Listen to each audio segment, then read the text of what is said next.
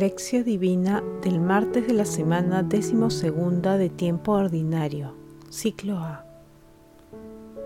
Qué estrecha es la puerta y qué angosto el camino que lleva a la vida, y son pocos los que lo encuentran.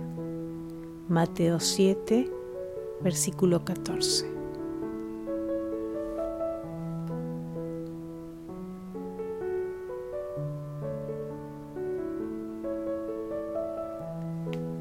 Oración inicial.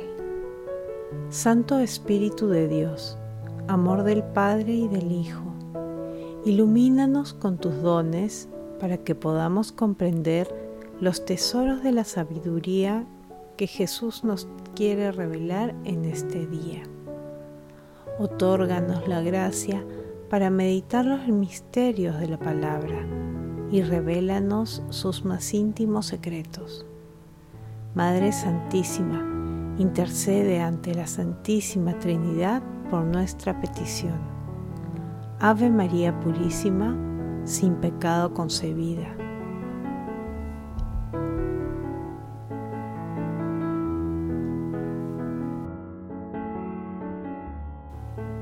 Lectura. Lectura del Santo Evangelio según San Mateo capítulo 6, 7, versículos del 12 al 14.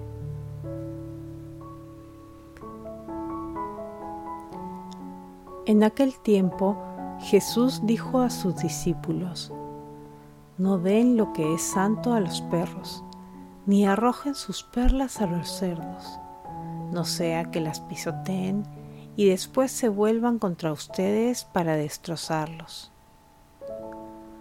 todo lo que deseen que los demás hagan por ustedes, háganlo por ellos. En esto consiste la ley y los profetas. Entren por la puerta estrecha, porque ancha es la puerta y espacioso el camino que lleva a la perdición, y muchos entran por ellos. Qué estrecha es la puerta y qué angosto el camino que lleva a la vida y son pocos los que lo encuentran. Palabra del Señor. Gloria a ti, Señor Jesús. Hoy continuamos meditando el Sermón de la Montaña y lo hacemos con tres enseñanzas cortas pero valiosas. En la primera, Jesús nos aconseja sobre cómo tratar las cosas santas en la segunda Jesús menciona la regla de oro de la ley y los profetas.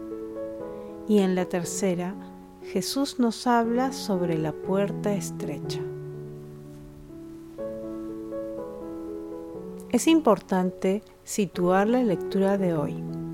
Antes de la primera de las enseñanzas, se ubica el texto que meditamos ayer, en el que Jesús nos dice que no debemos juzgar a los demás, porque del mismo modo que lo hacemos, así seremos juzgados. Asimismo, entre la primera y la segunda enseñanza se ubica el pasaje evangélico en el que Jesús exhorta a la perseverancia en la oración. Como podemos apreciar, nuestro Señor Jesucristo sigue desarmando todas las estructuras y condicionamientos humanos que nos esclavizan al pecado y lo hace con enseñanzas que transforman nuestros sentimientos y conductas para ser sus discípulos.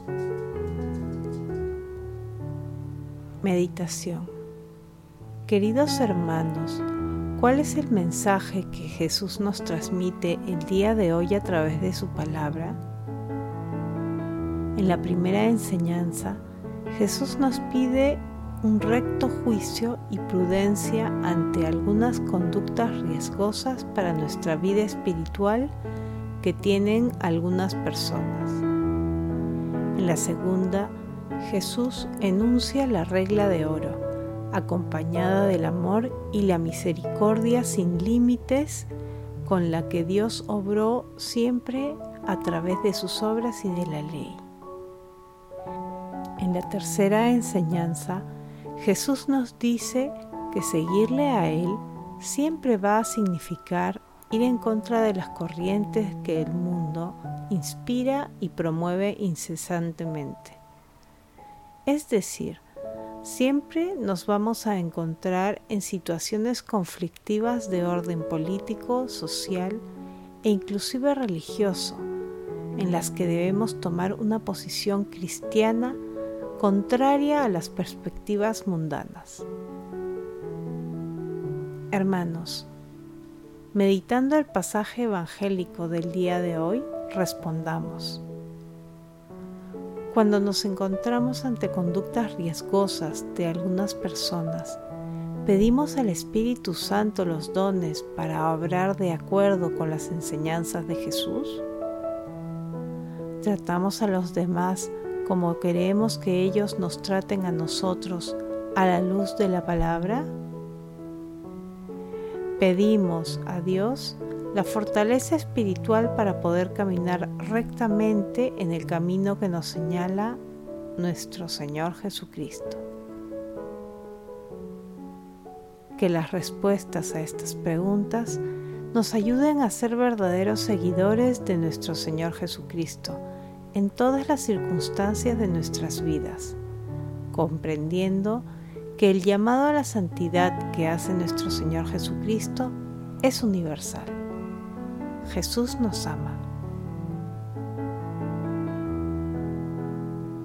Oración. Santísima Trinidad, sumérgenos totalmente en el amor que los une a ustedes, Dios Padre, Dios Hijo y Dios Espíritu Santo para mirar la realidad de nuestros hermanos con ese amor misericordioso y santificador. Amado Jesús, tú que eres el camino, la verdad y la vida, concédenos la gracia para poder seguir transitando sin desmayar por este camino angosto y difícil que nos lleva a la vida eterna. Guía, Señor, nuestros pasos por los caminos de la paz. Madre Santísima, Madre de la Divina Gracia, intercede ante la Santísima Trinidad por nuestras peticiones. Amén. Contemplación y acción. Hermanos, contemplemos el amor de los amores con la lectura del texto de Dionisio al Cartujano. Todo cuanto queráis que os hagan los hombres, hacedlo también vosotros por ellos. Mateo 7, versículo 12. Obrando así, amaremos a nuestro prójimo como a nosotros mismos. Cuando procuramos al prójimo el bien que deseamos para nosotros, y sentimos una sincera compasión por Él al verle sufrir el mal que tampoco nosotros queremos, lo amamos verdaderamente. Hacer otra cosa sería carecer de caridad fraterna. Por consiguiente, quien quiera vivir en la caridad con el prójimo, que evite todo lo que le pueda ofender, siempre que, no obstante, la razón y los deberes que tenemos con Dios no exijan que nos comportemos de una manera diferente. Haciendo la voluntad de los otros y evitando todo lo que les ofende, la caridad será duradera e irá aumentando. San Juan, el discípulo predilecto de Jesús, nos da muchas y variadas recomendaciones y exhortaciones sobre la caridad fraterna.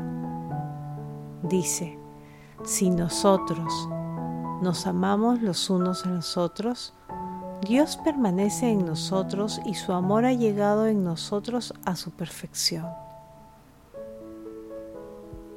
En efecto, la caridad verdadera y perfecta hace que tratemos al prójimo del mismo modo que deseamos ser tratados nosotros. Y esto en cada cosa, tanto en las adversidades como en la prosperidad. Nadie es tan insensato que no experimente disgusto con su propio mal. Si lo siente y que no experimente, en cambio, placer con su propio bien si lo conoce. Que no desee que tengan misericordia con él y le den tiempo para enmendarse cuando se ha equivocado. Que no tema el castigo divino y no desee poder evitarlo.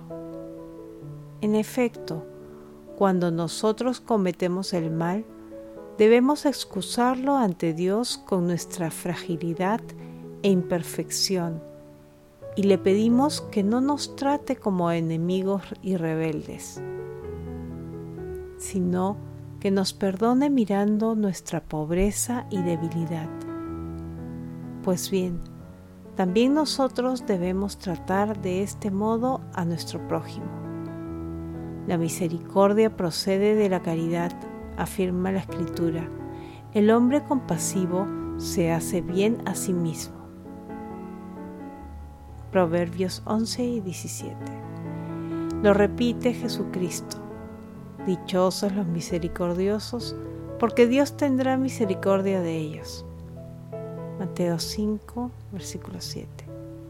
Y hablando a los fariseos dijo, entended lo que significa misericordia quiero y no sacrificios. Hermanos, hagamos el compromiso de reflexionar el sermón de la montaña durante esta semana. Recordemos que está ubicado en los capítulos 5, 6 y 7 del Evangelio de San Mateo. Acompañemos esta reflexión con algo que es vital para nuestra vida espiritual. Tengamos siempre presente las enseñanzas de Jesús en nuestra vida cotidiana, especialmente en el trato con nuestro prójimo. Glorifiquemos a Dios con nuestras vidas.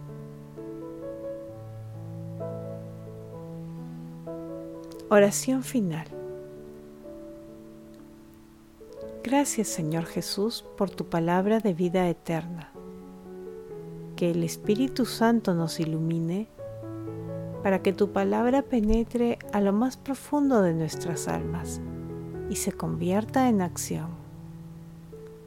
Dios glorioso, escucha nuestra oración. Bendito seas por los siglos de los siglos. Madre Santísima, intercede ante la Santísima Trinidad por nuestra petición. Amén.